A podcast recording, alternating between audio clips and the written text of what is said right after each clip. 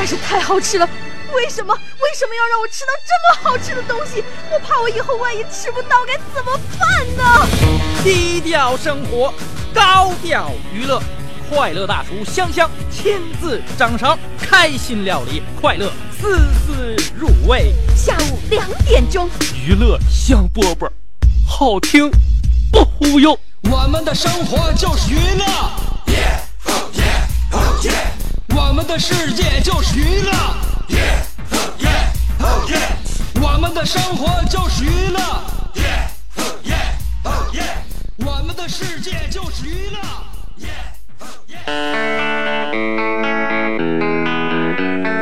Hey, little Portia, I wanna try ya.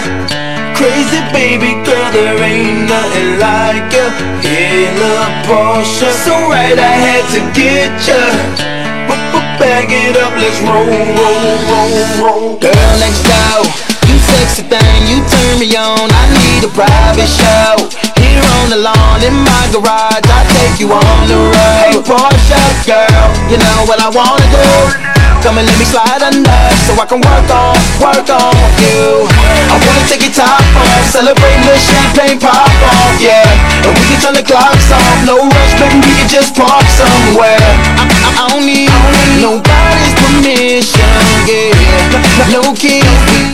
香饽饽还是开始了，下午两点钟一个小时的时间，呃，到三点之前我们这个就基就基本上准备要收摊了，所以呢，这个点儿我们这个开板营业呀，到打烊时间不长，大家伙儿就尽量别来晚了啊。要是早走的话，我心里边还有一点点空虚，所以呢，一定要记得，呃，下午两点钟的直播，晚上七点钟的重播啊。下午没赶上的话，你晚上你再补一下，哎，如果下午赶上的话，你晚上还可以再复习复习。也听我们节目，第一次听和第二次听的感受还是不一样的，就好像品味我这个人一样。乍一眼看我啊，和那个时间时间长了之后，了解我之后，你对我的认识也不太一样。总而言之，我不怕你对我进行深入的了解。来吧，进一步的研究我吧。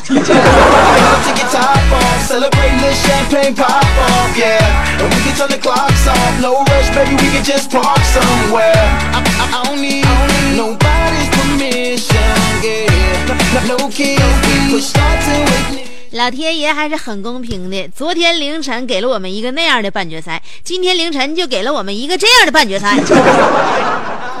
呃应该说呢这个像今天凌晨，呃，俩球队踢的还是很谨慎的。前一百二十分钟，唯一达到多重高潮的只有解说员一个人，但是到最后依然挡不住点球决射时的那种惊心动魄。头天不都说了吗？主要是看完德国的比赛之后，阿根廷和荷兰之后，阿他俩的心里边不都有点动摇吗？互相比较谦让，阿根廷让荷兰你来吧，荷兰跟阿根廷说你要不你来吧，最后俩人就僵持了将近一百二十分钟，没办法，那家伙那就得那就得看命了。所以我想说，不管是身边的事情，还是大部分比赛，其实总结来呢。整个世界和整个人生都一样，快乐和荣耀最后只属于极少数、极少数的人。这就是世界杯，这就是世界。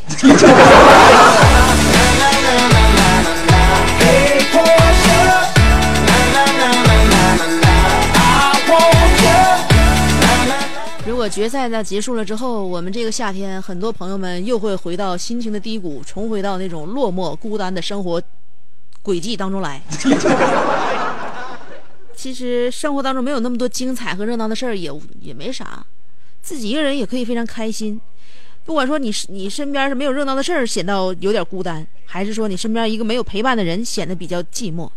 其实我觉得有很多人都一样，你是不但没有朋友陪他一起看球，还没有对象跟他一一一起，就是说共享未来的人生。那不是想一想更悲惨吗？更寂寞吗？但是不是这样？如果你要问题都是往好的方向想呢，你没有对象的话，其实也有很多好处。比如说，你吃的可以自己吃到饱，WiFi 还没有人给你抢信号，你躺在床上可以随意翻滚，摆任何姿势，吃西瓜切一半之后，中间那一勺崴下去，永远都是自己可以先抢为快，也不必为人牵肠挂肚，不思念，还不矫情。所以不管啥样的日子，只要有娱乐香饽饽的日子，都能过挺好。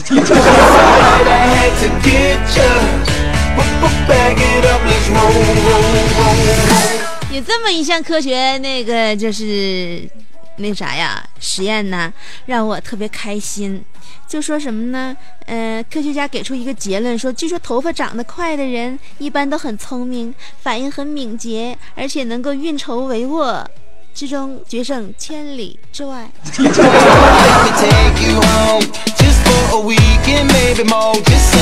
香姐的头发从小到大长得都嗖嗖的。为什么香姐不剪刘海呢？嗯你剪完刘海之后你隔一段时间你就得去修去。我第二天早上起来就把眼睛盖住了。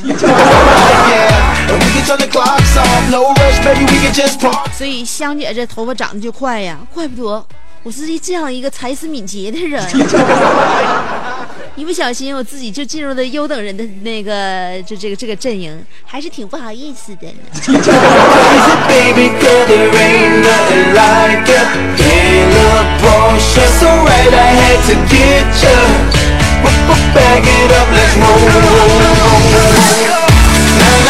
我回想起我小的时候，我就觉得小的时候反应能力挺快的。有一天上课，老师突然指着我：“李香香，把你旁边睡觉那个叫起来上黑板，回答这道问题。”可是我左右一看，我旁边有两个人在睡觉。这种情况叫谁不叫谁，就完全取决于他俩谁跟我关系好了。老师这么突如其来的让我把身边睡觉那人叫起来上黑板上回答问题，那这种情况我必须要叫醒跟我关系不不太好的那个呀。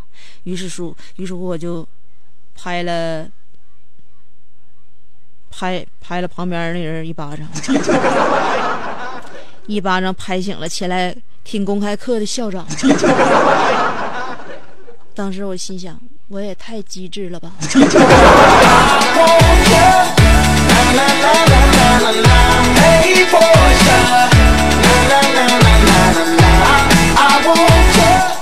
我晚上的时候有时候在家情绪比较激动，那你在家的时候，你不得选择点事情要做吗？要不然看电影，要不然呢画画，要不然翻书，要不然吃水果，要不然学英语，要不然就是做做首诗，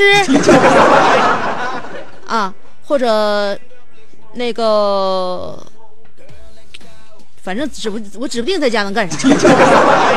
那天我听听歌，然后呢就跟着那个歌里边那个旋律就唱起来了，那是一段高音，特别高。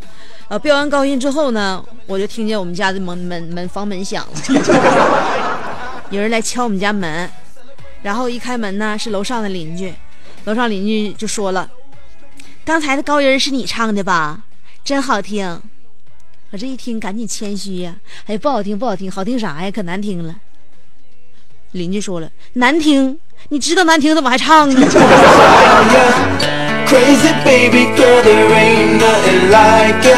Hey, little Porsche, so right, I had to get ya. Back it up, let's roll, roll.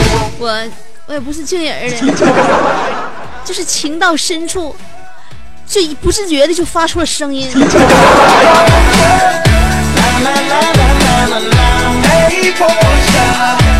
我小时候在自己房间里边上上学的时候背那个那个文言文，那古文特别难背，语法跟他现在不一样，而且还经常的在那个就说一个字儿减一个字儿的，完了他以前用词儿的那个那个词汇跟我们也不一样，所以我就一遍一遍背。第二天老师上课的时候得考得得考我们的，叫起来要背的，第一段、第二段挨个背，所以说我都就在家里边背古文。背古文的时候呢，我妈就听见了，听见之后不知道干啥呢，就走进来了。说宝贝儿，你背啥呢？我就说古文。我妈当时照我小肚子踹一脚，穿一脚还说，小兔崽子长能耐了哈，骂谁滚呢？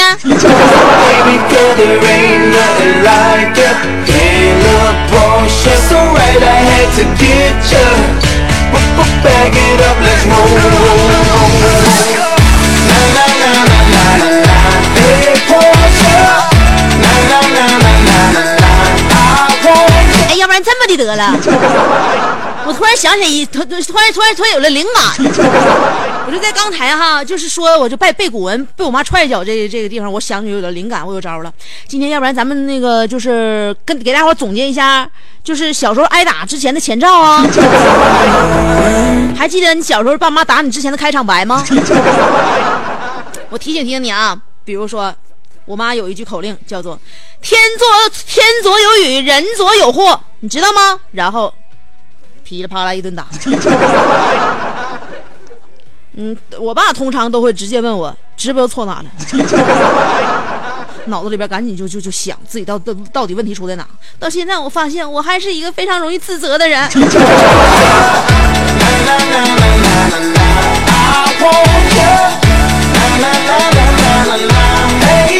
有的时候呢，挨打之前根本没有什么前奏，只要我爸我妈喊我的全名李香香，我就知道完了，他们要冲我来了。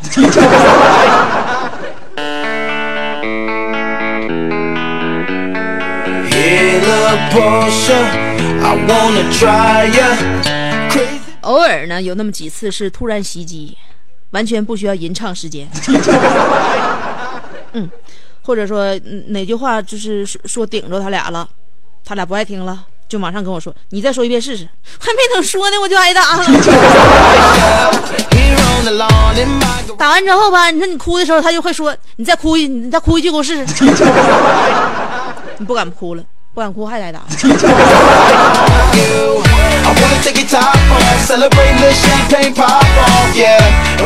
当然，有的时候我挨打的理由往往都是由这样一句话引起的，就是他俩问我：“姑娘啊，把你今天考试卷纸拿来我看看。”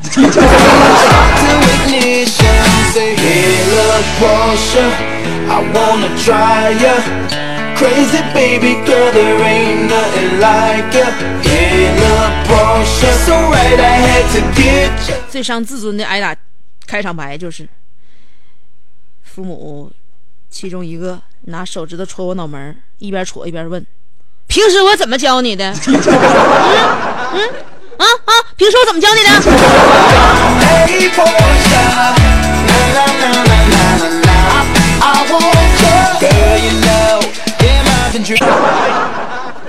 然后那个时候上初中，我就就喜欢就这喜欢这学哥，小时候也不敢表白呀。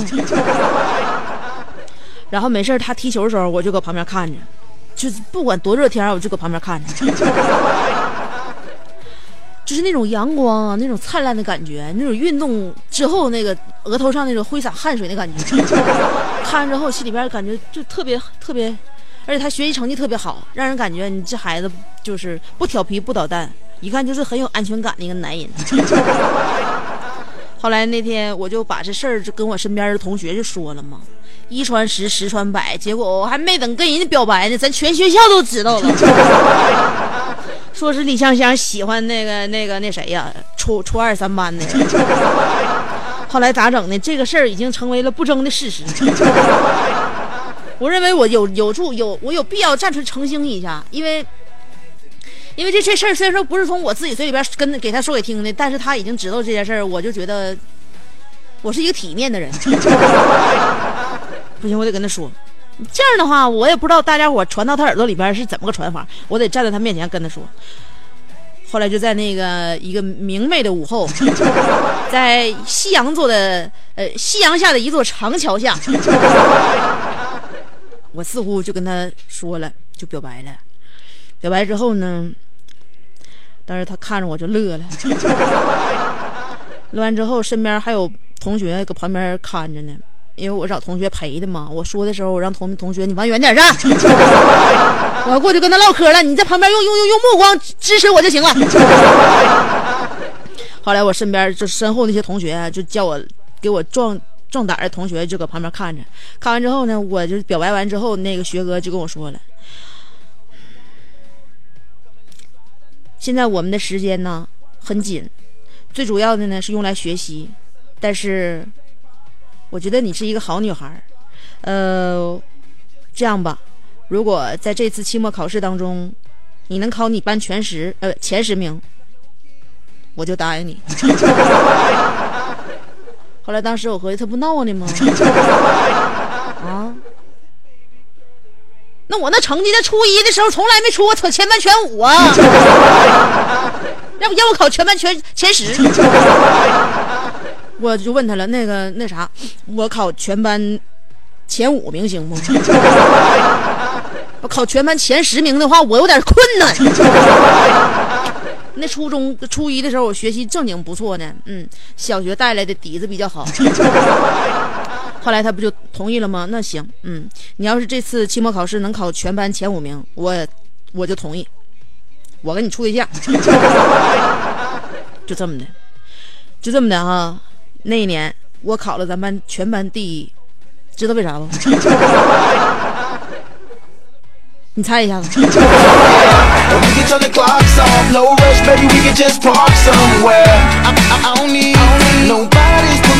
因为班级同学跟我关系是相当的好。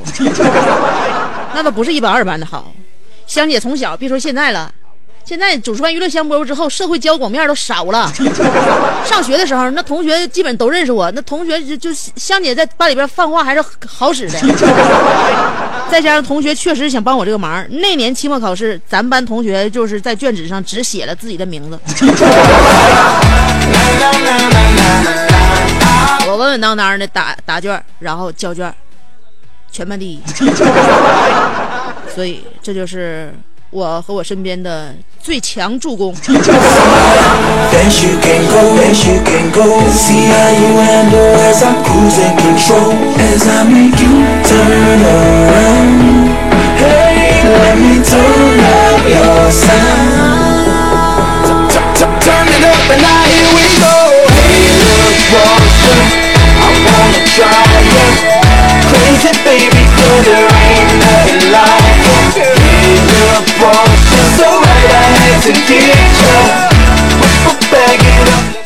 大家探讨的话题是说一下你对谁不住啊？话题内容已经发表在新浪微博上边了。话题内容就是我要跟那谁说一声，真是对不住了。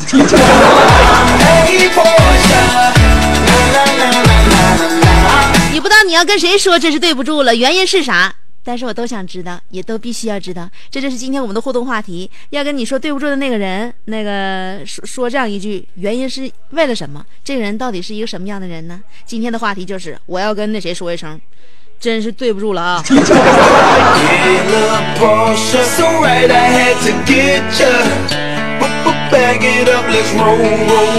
两种方法参与节目互动，第一种方法通过新浪微博直接评论就行了。新浪微博直接评论我，嗯，找我的话搜索香香，新浪微博找人搜索香香俩字儿，上边是草字头，下边是故乡的乡，记住了吗？上边草字头，下边故乡的乡，有微认证，你可以关注我，也可以直接评论互动，这是第一种方法。第二种方法是通过短信平台发短信，先编写阿拉伯数字五十六。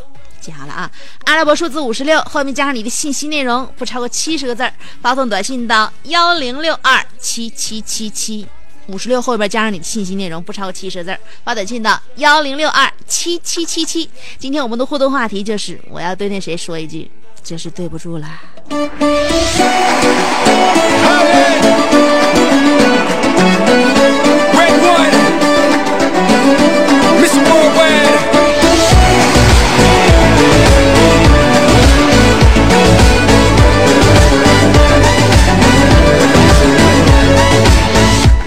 مشيت وما ناسي هي بلا راسيها. أنا بغيت نجيب ناسي في مالو عندي فاسية.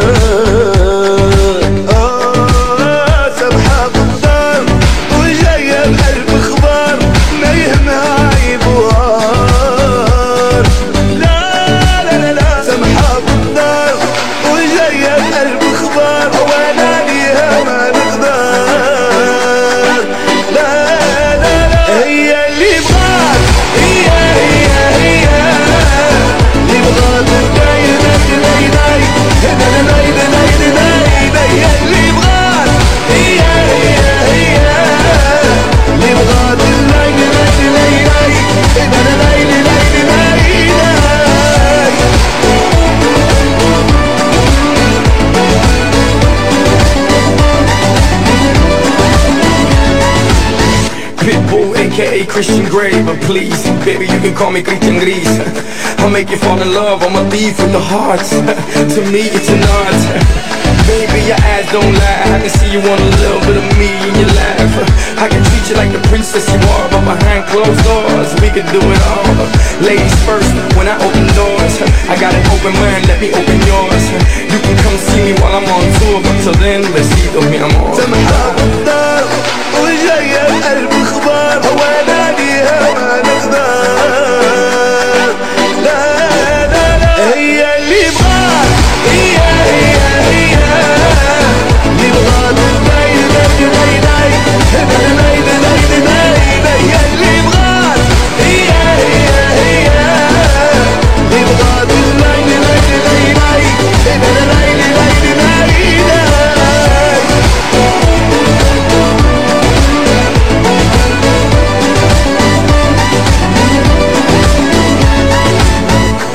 Watching you, watching me, watching you, watching me, yeah. And I'ma give you what you want, right? Watching you, watching me, watching you, watching me, yeah. And I'ma give you what you want, right?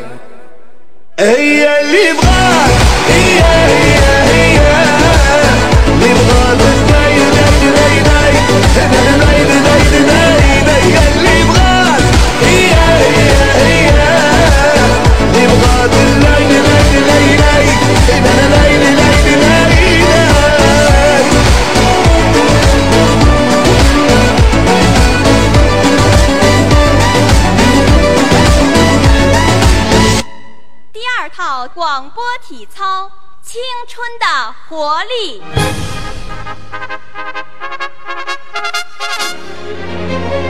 预备起！他出生在动荡年代末，成长在改革的浪潮中，挣扎在新世纪的梦想里，奋斗在文艺工作最前线。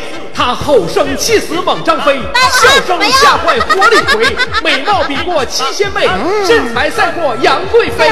家中贤惠又孝顺，老公背地里就说老婆。哎呀我告诉你干活从来不嫌累，三天不买东西就闹心。哇，好漂亮我哥啊！管她叫嫂子，哎我爸管她叫弟妹。她的本名叫做李香香，她的美名传四方。讨厌了啦，又背地里说人家。其实是他让我找机会说给你们听的。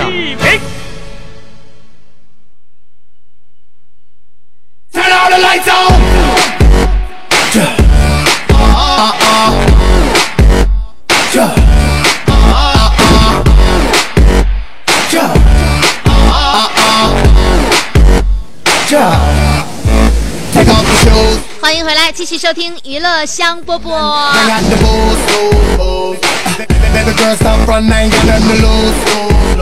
And I ain't gotta go to work no more. Fuck that place, fuck my boss. I'm about to ball, what it costs, I'm going. 今天我们的互动话题内容就是我要跟谁说一句，真是对不住了啊！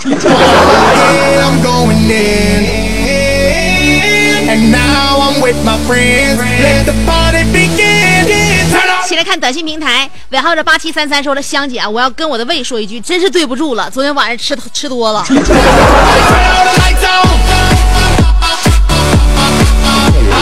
我跟你说，这辈子你那胃啊，就是想甩你甩不掉，要不然的话不早把你踹了，真的，跟你遭多少罪啊？你说你把那便宜都给嘴了，你把痛苦都留给胃了，你咋这样？你这人，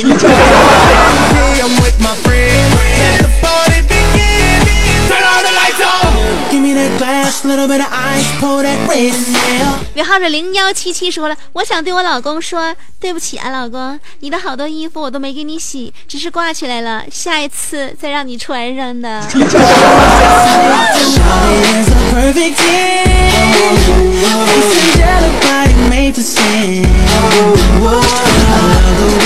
哎呦，我这媳妇儿真是把老公坑苦了。啊！怪不得办公室的那些同事们都离你老公这八丈远，每一次你说见你老公面都闻着一股五包包的味儿。Oh. 作为媳妇儿不能这样啊，干啥呀？现在也不用你动手，你往洗衣机里边扔，你都嫌累啊。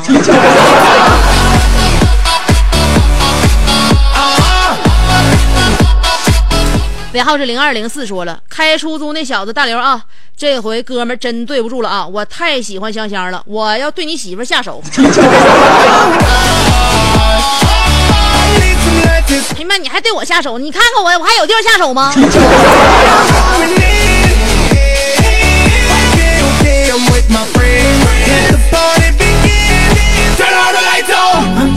谁下我的手，我就剁谁的手。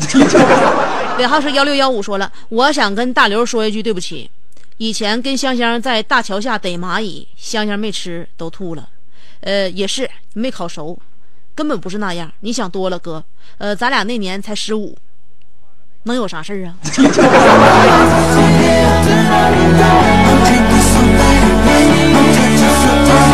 能有啥事儿？虽然才十五，一个思想早熟的你，再加一个思，再加一个身体早熟的我，你说能出啥事儿？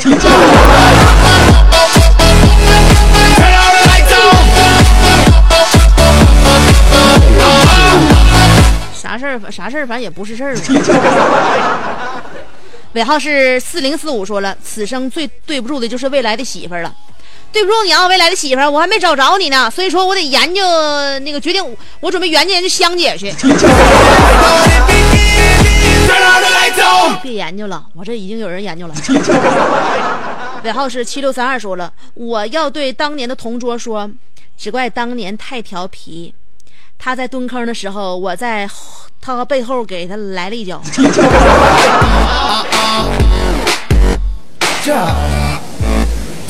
真没整明白你们原来那个厕所构造是什么？人家在蹲坑的时候，你是怎么跑到人家背后去的？我想知道。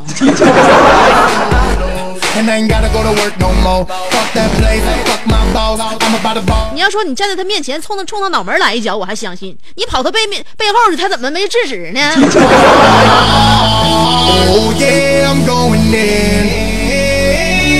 ？And now I'm with my friends. Let the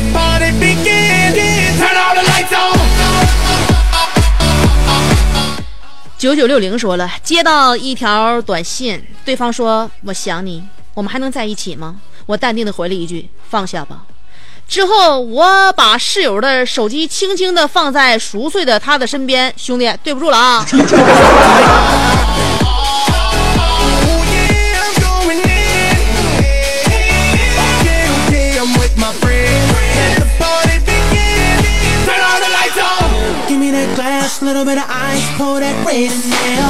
有你这样的兄弟，这辈子真是省老事儿了。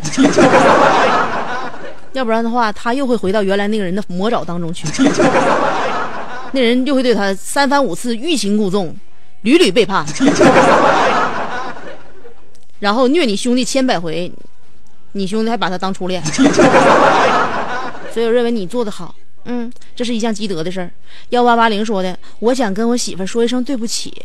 就下午我老公发信息那女的，我俩啥事儿都没有。她是收音机里边的红人，真的，俺俩都没见过面。虽然说我挺稀罕她，怎么的？你媳妇对我不满呐？来，我跟你媳妇唠一唠，我打消她心中的疑虑。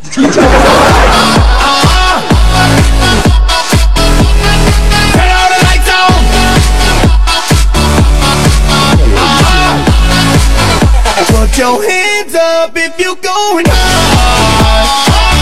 三六六二说的，我初中的班主任打人之前的标志性动作就是先笑着看你，然后慢慢的摘下手表（括弧这个动作最帅了 ），然后轻轻的抚摸你的脸蛋儿，接下来就是耳刮子炒肉，啪啪啪啪啪，香姐老响了，腿都哆嗦。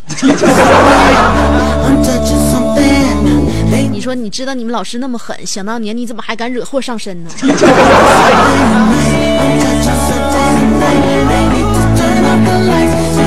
幺五三五说了，我要对我班的张峰俊说，我对不住你了啊！昨天我误把你的圈套当成我的去卖了，呃，我让你没考好，但我也一样，我陪你一起度过难关，好不好？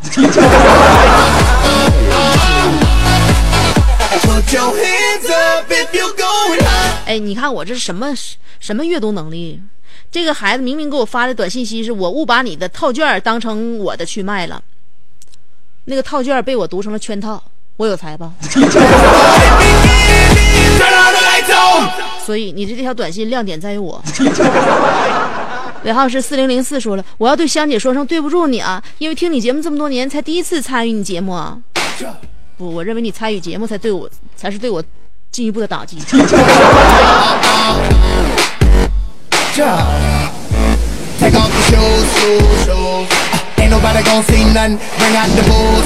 看个微博，属于一生说了，嗯，我不能离开你，我不能没有你，离开你我就觉得缺了一点什么，没有你我就感觉整个世界都是不完整的。我这一生最缠绵的注视都给了你，老公，你让我太感动了。老婆，对不住啊，我说的是手机。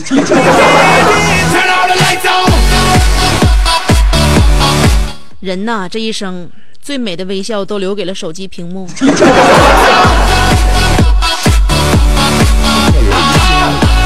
安小笑说了，呃，我要说对不住的话，由于技术方面的原因，我已经好几个礼拜没听香姐的节目了。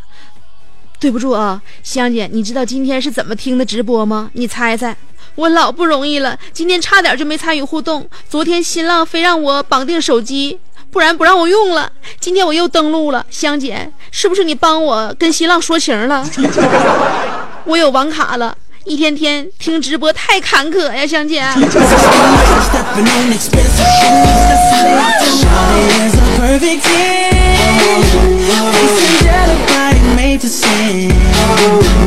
不管怎么样，我们又见面了。其实相遇就是应该坎坷的，一帆风顺的话会让你不珍惜我的，对吗？坎夫子说了，睡前喝了一缸的辉山纯牛奶，早上稳稳的起来了，嘴里有一点茶渍味道。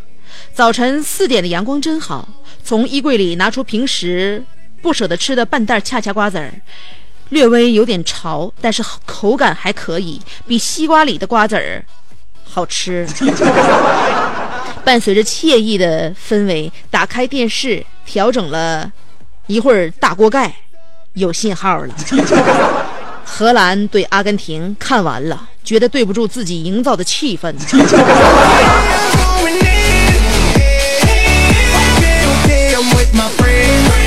这气氛多销魂，怎么对不住呢？嗯，又有茶，又有牛奶，还有瓜子儿。但是结局是不是让你没有猜中？而且等的时间有点长。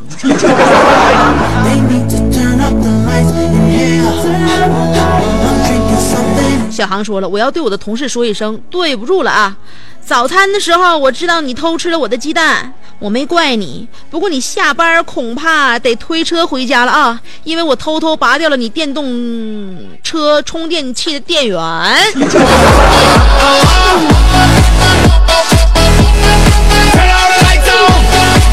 电动车我也没仔细研究过，所以说所以说对它的工作原理也不是太了解。充电器的电源如果拔掉了的话，也就是说，他在场上就好了是吗？大嘴昂说了，我一名我一个匿名的姐们儿说要那个要跟香香说一声，真是对不住了。她爱上了中国好司机大刘，情到深处难自拔，想必香香也曾感同身受。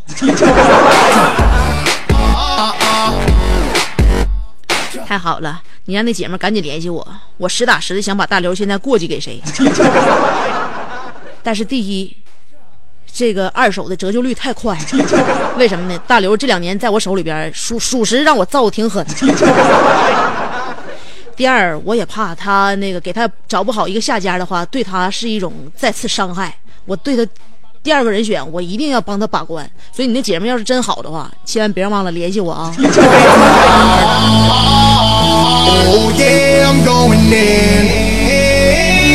！And now I'm with my friends.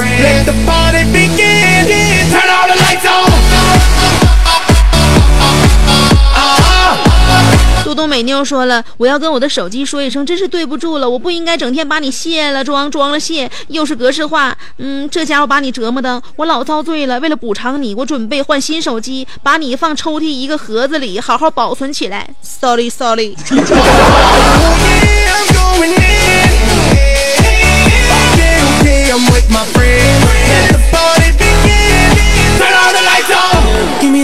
Oh I'm I'm that glass, little bit of ice, pour that waiting there. This must be her soul dancing like nobody else in here. 柳絮飞无影说了，我要和香姐先说一声对不起，我已经结婚了，你迟到了。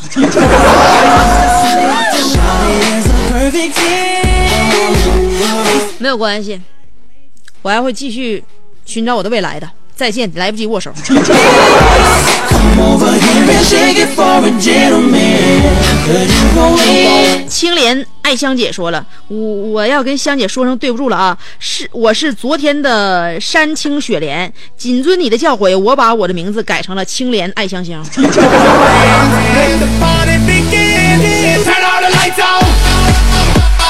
你说所有人都像咱们咱听众朋友一样听香姐的话，我这生活未来该多美好。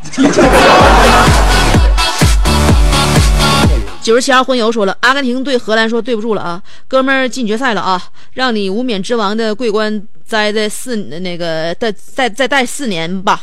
呃，足球对荷兰说对不起，又让你倒在十二点马上。罗本说，我要是第一个踢进点球后，可能就不是这样。呃，范加尔说，我最后时刻换上替补门将，也许会扑出阿根廷所有点球哦。呃，再过三天，德国就会对那谁那个阿根廷说别挡我道啊否则虐你啊。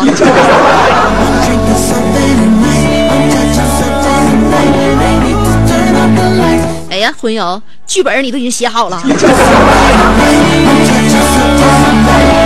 就像你说的好像是这么回事似的。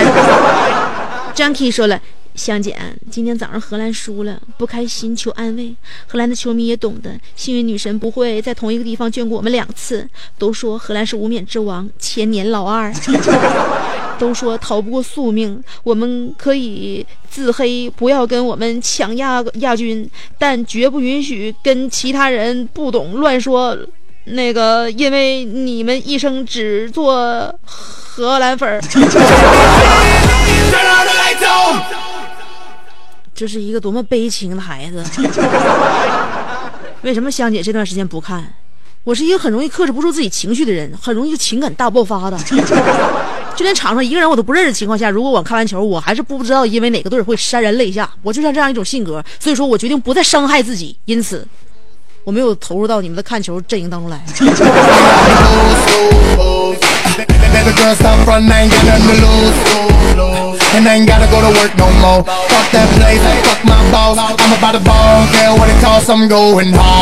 小严说了，我要跟大自然说声对不起。曾经您是那么美丽富饶，由于人类的破坏，让你变了样。我们砍伐树木，您就有洪水爆发来提醒我们；我们捕捉益虫益鸟，你就用粮荒来治着我们；我们浪费水资源，您就严重，你就用严重缺水来警告我们。我们知道你用心良苦，但人们把它当成了驴肝肺。在此说一声对不起，这些都不是我干的。Oh.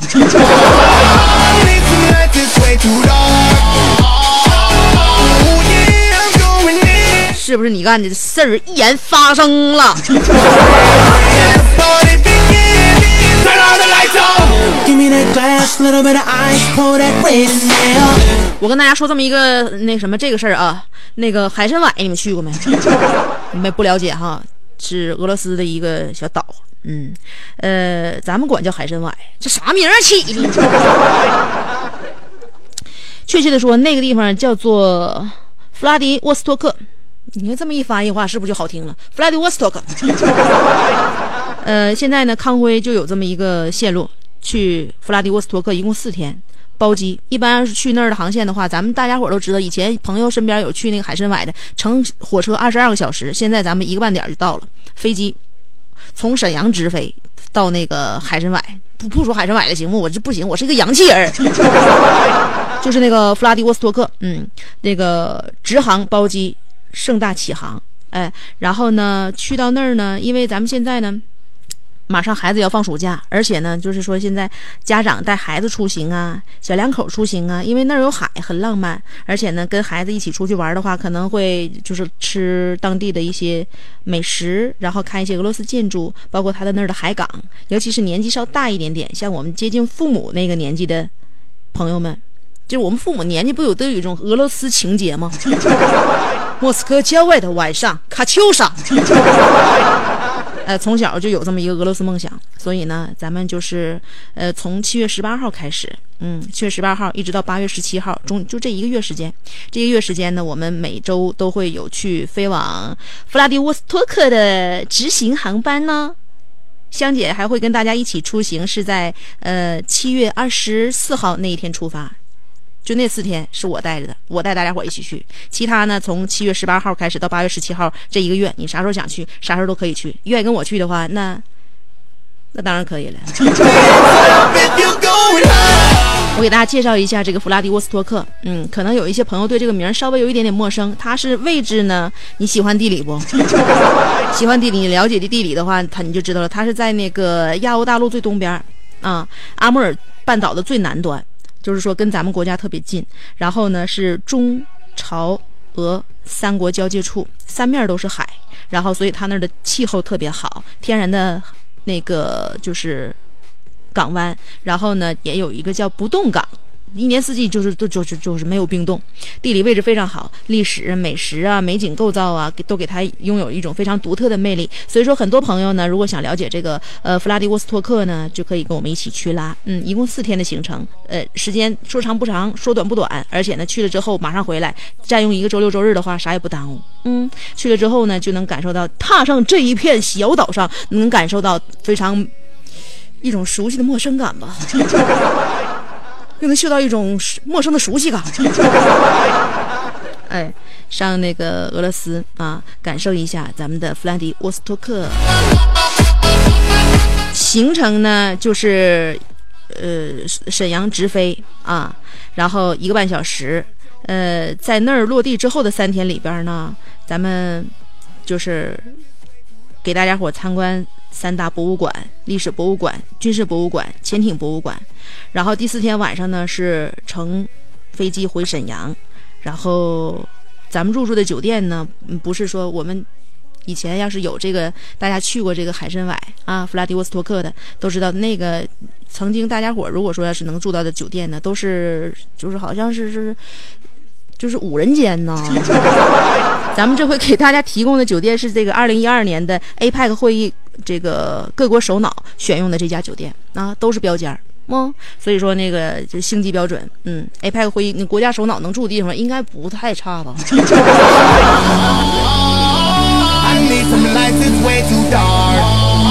当地的美食鱼子酱、皇帝蟹，咱吃点螃蟹腿儿啥的，香肠、红菜汤、沃特嘎，俄式烧烤，看美女。当然了，呃，可能那个就是那个弗兰迪沃斯托克的美女要不像那个不像说莫斯科的美女那么多，但是你善于有一双发现的眼睛，还是能看见美女的。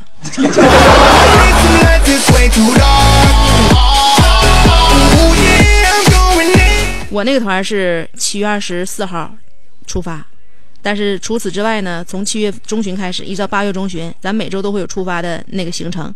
呃，报名咨询电话打一下零二四二二八幺五五六六，能记住不？二二八幺五五六六。再说一遍啊，二二八幺五五六六，康辉儿。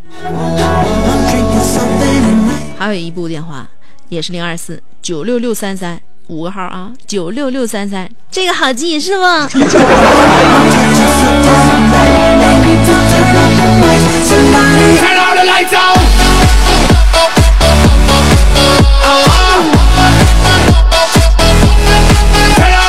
主要是这个团呢，各个年龄段都比较比较那个适用。你看有海的地方，吹吹海风啊，对吧？一个半点儿，你上大连，你是吹海风的话，一个半点儿到不了，不扯呢吗？在大连你去几次了都？这回呢，咱近边儿了，一个半点儿就到的。咱上莫斯科吹海风去，对吧？赶明儿咱再带你上首尔喝下午茶去。那一个地方一个地方走啊，不着急。然后再怎么的呢？这岁数大的啊，寻找一下曾经的那个莫斯科情节，给你留下心中那种幻想。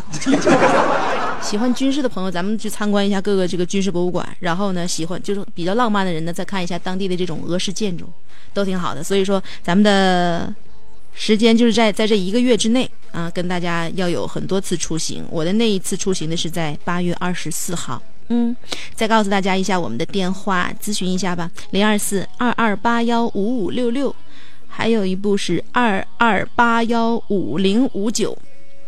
说那么多你也记不住，所以说还要再告诉你一部电话，九六六三三。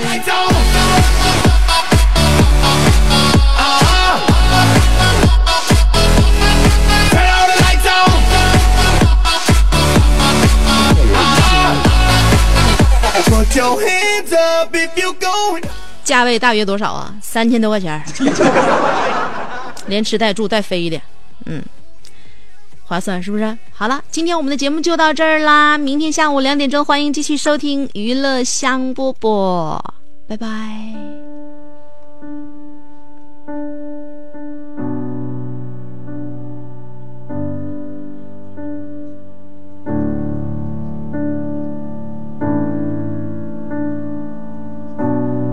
Say something, I'm giving up on you.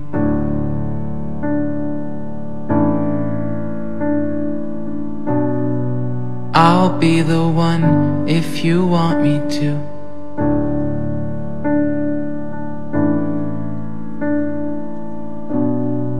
Anywhere I would have followed you.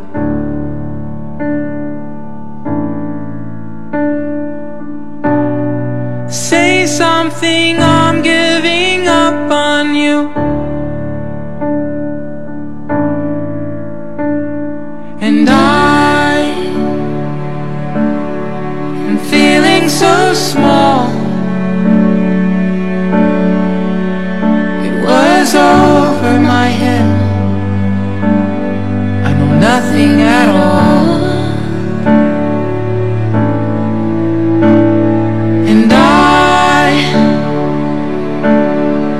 Stumble